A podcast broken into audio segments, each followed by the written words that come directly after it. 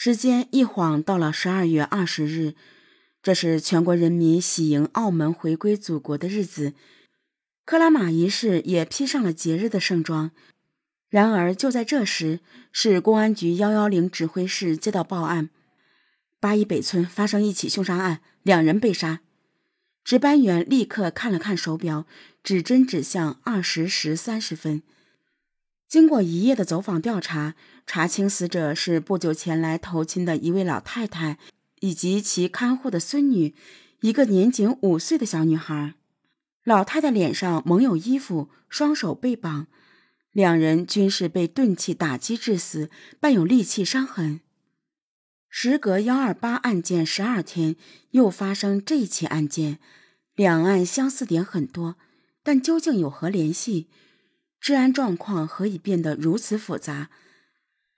面对两起大案，干警们在普遍感到压力的同时，也明显体会到警力不足。局长袁玉静果断决定调整部署，他从乌鲁木齐市抽调十名民警参加幺二八专案，具体由刑警支队负责全案，市区分局刑警队负责现发案件、幺二幺零案件侦破工作。当时呢？原刑警支队支队长曾宪江同志与其他部分骨干正在北京公安大学学习，听到克拉玛依市发生大案后，心急如焚。一接到紧急召唤，他与刑警支队三大队副大队长张振俊放弃即将完成的学业，急忙回到克拉玛依市。同来的还有应邀前来指导破案的中国公安大学教授王大中先生。与此同时，公安厅专家组再次来到克拉玛依市协助破案。十二月二十一日，一回到克拉玛依市，曾宪江连家也没有回，就来到队上组织召开案情分析会，倾听战友们向专家介绍案情。经过反复勘查现场，专家们一致认为两案非常相似，有并案的可能。但也可以各自成立专案组，分别进行侦查。社会大清查行动仍在不间断的进行。十二月二十二日，夜查的刑警在古田北村租赁房屋五九零号房发现与现场鞋印同类的运动鞋，鞋主人高某是来自山东汉上县的一名打工人员，但鞋印大小与现场不同。经过慎重调查后，此人被排除。不过，刑警们心中仍然是非常喜悦的，因为查清了鞋子生产的大致产地，这也是一个小小的突破。十二月二十三日，刑警乌土纳生、熊秀华两人就连夜赶往山东，将下一步的侦查范围定在山东。与此同时，针对三平水库沙场员工的调查工作仍在继续进行。一号沙机主赵国山已经找到。调查后排除了此人作案的嫌疑，而五号杀机主朱金明，专案组又专门前往峨眉县调查过一次。听说克拉玛依市刑警找他，朱金明自己主动来到克拉玛依市刑警支队，刑警们对他进行了详细的调查，并没有发现疑点。专案组仍然不放心，又将六建小旅社的老板叫来指认。看朱金明是否是当日住店的失踪四人之一，但老板摇了摇头，刑警们只好将其再次排除。第三遍全面摸排已经基本结束，而案情没有出现转机，是否是调查工作出现什么误差？此时已经是两千年的元旦，整个专案组依旧在紧张的忙碌着。专案组只能又重新对朱连居的周围进行二次调查。本次调查发现，朱连居生前关系复杂，债务关系较多，而且是多角债务。专案组已经明确凶杀案是因为财产而引起的抢劫杀人，但是不能排除其他可能性。直到二零零零年四月，幺二八专案组度过五个月的艰难困苦工作，排除各种线索两千两百余件，但案情仍然不明朗。但不久，远在山东的公安人员终于查清幺二八大案的鞋样来源于福建泉州，鞋子在山东和北方多地均有销售，但在新疆本地没有销售。就此可以明确，作案人员是外来的务工人员，不是新疆本地人。因此，作案嫌疑人逐步缩小到沙场的工作人员。在被排查的十九名沙场的工作人员中，头号嫌疑犯杨满良始终处于失联的状态，而李广超是朱金明的外甥，他多次去朱家串门，但案发后失踪。刑警人员们多次上门调查，均无果而终，至今毫无下落。李广超是河南人，其家人也多次反映，李广超已经很长时间没有回家。作为一个重要案件的嫌疑人，专案组始终没有放松对李广超的调查工作。但是，据村里人反映，李广超本人曾经回过家，帮助家人盖了房子。买了家用电器，好像手中还有些钱，家里也阔绰了许多。而李广超在新疆打工，并没有结过账，怎么会有许多钱？这引起了警方的怀疑。大年三十的晚上，警方再次徒步三十公里，来到李广超的家里，却依然是扑了个空。后来查实，李广超就在村里，但是没有找到。虽然历时三个月，依旧没有查到李广超，但是李广超已经上升为一号嫌疑人。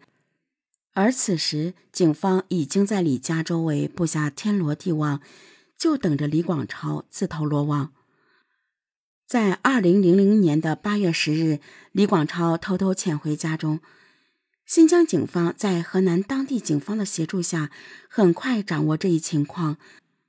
两地共七位民警火速扑向现场，因为抓获李广超势在必行。在其家中，刑警们将屋内找了个遍，也没有发现李广超的影子。警方立即在交通要道设卡蹲守。八月十三日下午，民警们发现公路上有一辆中巴车，巡警照例上车检查环视一圈。这时，坐在最后一排的一名年轻人。引起了警方的注意，于是上前询问。突然，这名青年站了起来，连续推开两位民警，横冲直闯向外冲去。民警们立即将其堵住，并向他出击。一位民警见他负隅顽抗，立即将其扭打在地，并将他擒获。重大犯罪嫌疑人李广超终于被捕获，随即从河南直接押送到了新疆。李广超落网后十分顽固，始终保持沉默，拒不交代罪行，并且几次畏罪自杀未果。警方就此分析，李广超的姨父朱金明曾经在株连聚承包的沙场工作，因此具有重大嫌疑。新疆警方开始拘捕朱金明。二零零零年八月二十三日的下午，部分人员在门外守候。三名刑警来到朱金明的家里，此时朱金明正坐在床上吃饭。他突然看到三名警察来到他家，他立即主动上前与刑警打招呼。警察们不动声色地对朱金明说：“有些问题需要你到公安局协助调查。”朱金明强作镇定，也许他认为事情没有败露。当即就随警方前往公安局协助调查，而他刚一上警车，一把手铐就戴在了朱金明的手腕上。此时，另外一批警察开始在周金明家进行搜查。警方立即对李广超和朱金明进行分别审讯，在其强大的心理攻势下，以及面对朱金明家里搜出的民国货币和传呼机。朱金明和李广超自知在劫难逃，李广超首先交代了其在一九九九年十二月八日下午，由朱金明带着李广超、李敏、李文公，在朱金明家策划以讨债为名去朱连聚家图财害命的计划。朱金明承包了朱连聚沙场的一个工程，但工程结束之后。朱金明多次索要工程款，而朱连聚却迟迟不结算。此事引发了朱金明极大的愤怒。就此，他将外甥李广超喊来，准备教训一顿朱连巨。于是，李广超就喊来了李敏和李文公。四个人越说越生气，最后索性就一不做二不休，就将朱连巨给杀了。既能泄愤，又能获取钱财，何乐而不为呢？于是，在朱金明的一手策划下，四个人制定了杀人的计划。一九九九年十月八日一大早，朱金明与三人前往克拉玛依市购买了榔头，在一个旅店交了二十五元定金。然后四人在晚上六点三十分左右来到朱连居家。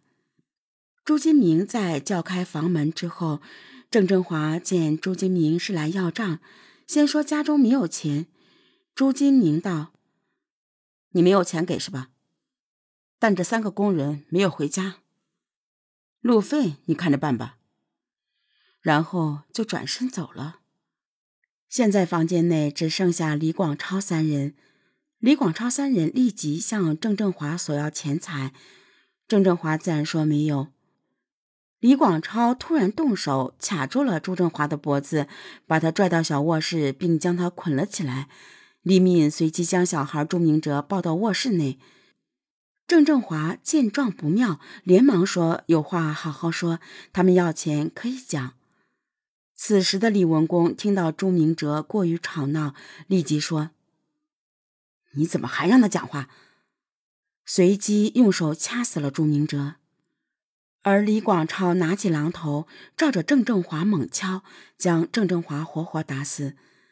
随后三人开始在家中翻箱倒柜。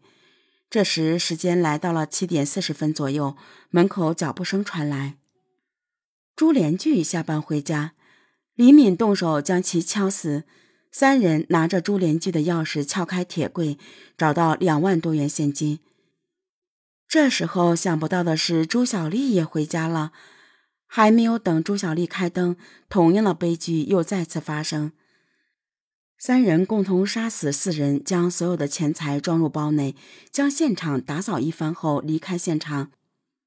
朱金明在旅社内等到三人之后，谎称出去吃饭，离开了旅社。李广超将现金拿出五千元交给朱金明，余下的一万五千元三人均分。随后三人乘坐出租车离开。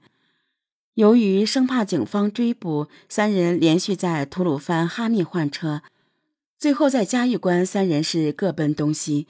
李广超乘火车逃往河南，老奸巨猾的朱金明前往大同，然后从大同处赶回老家。几个人回到老家之后，各自是大肆挥霍，买回了 VCD 和高档音响。虽然他们几个人自认为作案周密，但是在警方强大的侦破力量下，还是最终被押上了审判台。